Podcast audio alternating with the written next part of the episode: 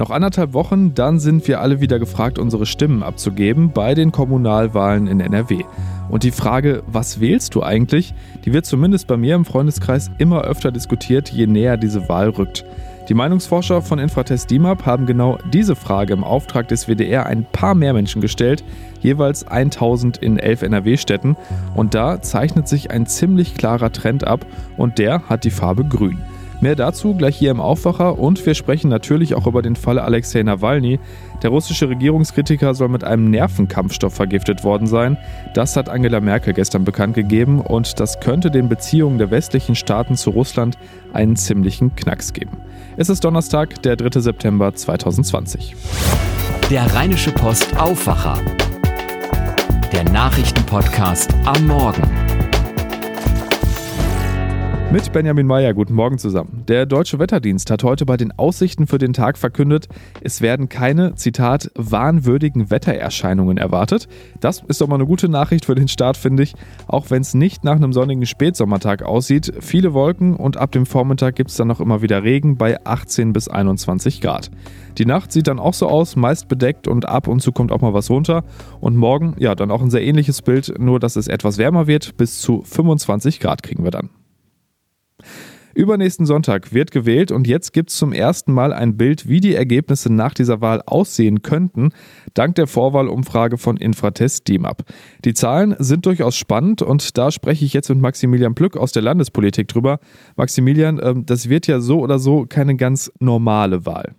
Das ist natürlich eine ganz besondere Wahl, weil die unter Corona-Bedingungen stattfindet. Das sieht man alleine an dem hohen Briefwahlaufkommen. Ähm, der Präsident des Städte- und Gemeindebunds NRW, ähm, Roland Schäfer, sagt schon, dass äh, bis jetzt sich das Briefwahlaufkommen schon verdoppelt hat. Also die Älteren gehen natürlich nicht an die Wahlurne.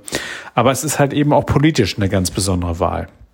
Okay, schauen wir uns das mal genauer an. Äh, du hast ja die Zahlen aus der Befragung. Was macht das, was diese Vorwahlumfrage angeht, äh, zu einer besonderen Wahl?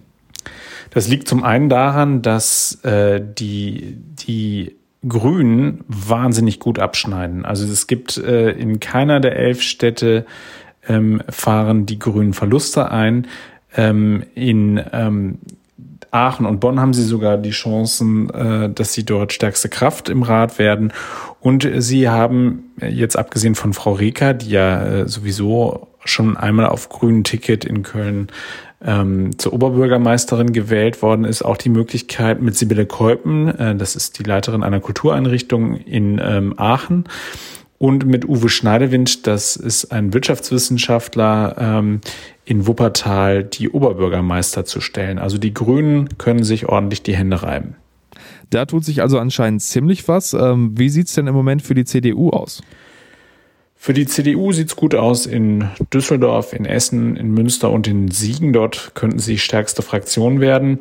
Und es sieht offensichtlich alles danach aus, dass äh, der OB-Kandidat Stefan Keller in äh, Düsseldorf äh, in die Stichwahl einziehen könnte gegen OB Geisel, der ja für die SPD antritt, auch wenn er das nicht auf sein Wahlplakat draufschreibt. Damit sind wir schon bei der SPD. Ähm, wie schneidet die bei der Umfrage ab? Für die SPD sieht es schlecht aus. Die mussten überall deutliche Federn lassen. Die ähm, schaffen es wahrscheinlich noch in Dortmund und in Duisburg stärkste Kraft zu werden. In Duisburg schaffen sie das sogar, obwohl die Bürger dort äh, am wenigsten von allen elf befragten äh, Städten zufrieden waren mit dem Corona-Management. Ähm, da kann aber der äh, Sören Link, der dort Oberbürgermeister ist, ganz entspannt sein, denn äh, in Duisburg wird kein neuer Oberbürgermeister gewählt, äh, ganz im Gegenteil zu den anderen zehn Städten, die hier abgefragt worden sind.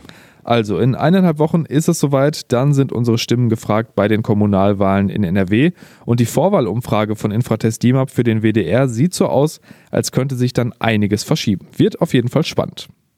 Und wir bleiben erstmal hochpolitisch. Alexei Nawalny wurde Opfer eines Angriffs mit einem chemischen Nervenkampfstoff der Novichok-Gruppe. Dieses Gift lässt sich zweifelsfrei in den Proben nachweisen. Damit ist sicher, Alexei Nawalny ist Opfer eines Verbrechens. Er sollte zum Schweigen gebracht werden und ich verurteile das auch im Namen der ganzen Bundesregierung auf das Allerschärfste. Bundeskanzlerin Angela Merkel gestern zu den Untersuchungsergebnissen aus einem Labor der Bundeswehr. Der russische Regierungskritiker Alexei Nawalny, der ja in Deutschland behandelt wird und dessen Zustand laut Charité immer noch ernst ist, ist also laut der Bundesregierung zweifelsfrei vergiftet worden. Und deshalb verlangt Angela Merkel von der russischen Regierung auch eine Erklärung. Wir erwarten, dass die russische Regierung sich zu diesem Vorgang erklärt. Es stellen sich jetzt sehr schwerwiegende Fragen, die nur die russische Regierung beantworten kann und beantworten muss. Das Schicksal Alexei Nawalnys hat weltweite Aufmerksamkeit erlangt. Die Welt wird auf Antworten warten. Claudia Thaler berichtet für die deutsche Presseagentur aus Moskau. Claudia, Merkel hat Russland aufgefordert, den Fall Nawalny aufzuklären.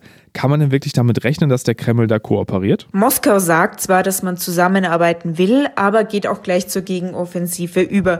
Der Kreml wirft nämlich Berlin vor, hier auf Anfragen der Generalstaatsanwaltschaft überhaupt nicht einzugehen. Auch die Ärzte in Russland hätten es versucht, aber es gab einfach keine Antwort aus Deutschland.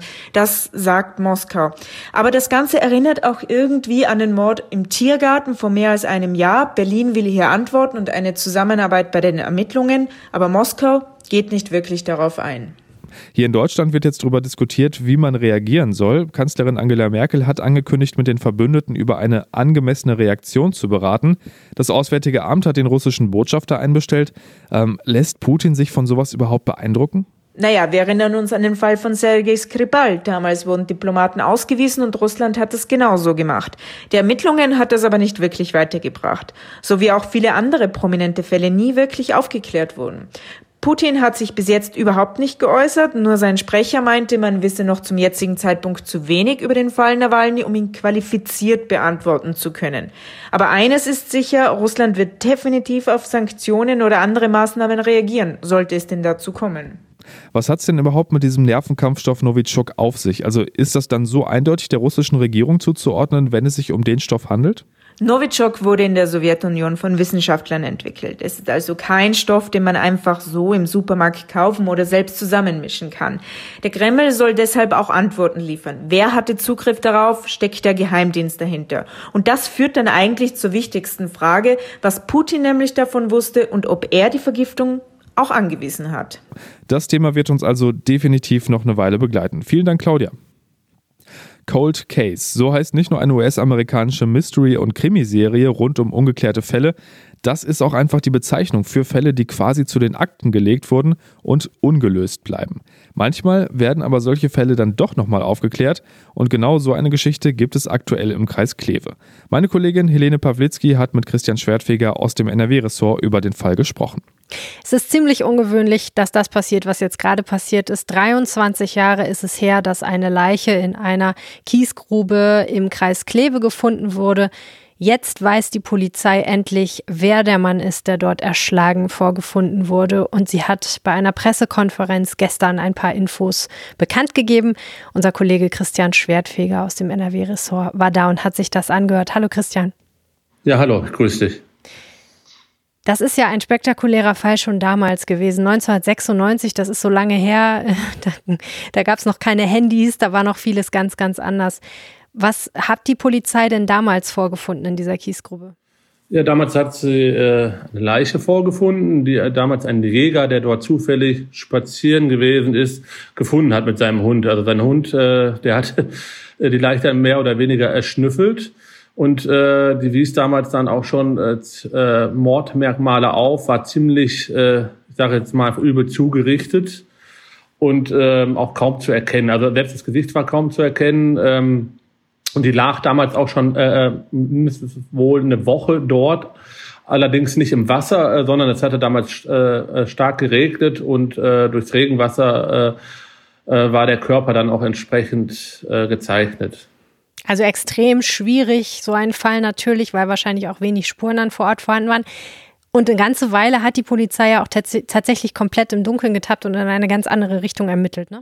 Ja, absolut. Äh, die äh, Polizei ist jahrelang davon ausgegangen, dass es sich um eine Saisonkraft äh, aus Osteuropa kennt, handelt. Man kennt es gerade am Niederrhein, Erntehelfer aus Polen, aus der Ukraine, aus Rumänien, äh, die zu bestimmten Jahreszeiten hier hinkommen und dann bei der Spargelernte oder Erdbeerernte helfen.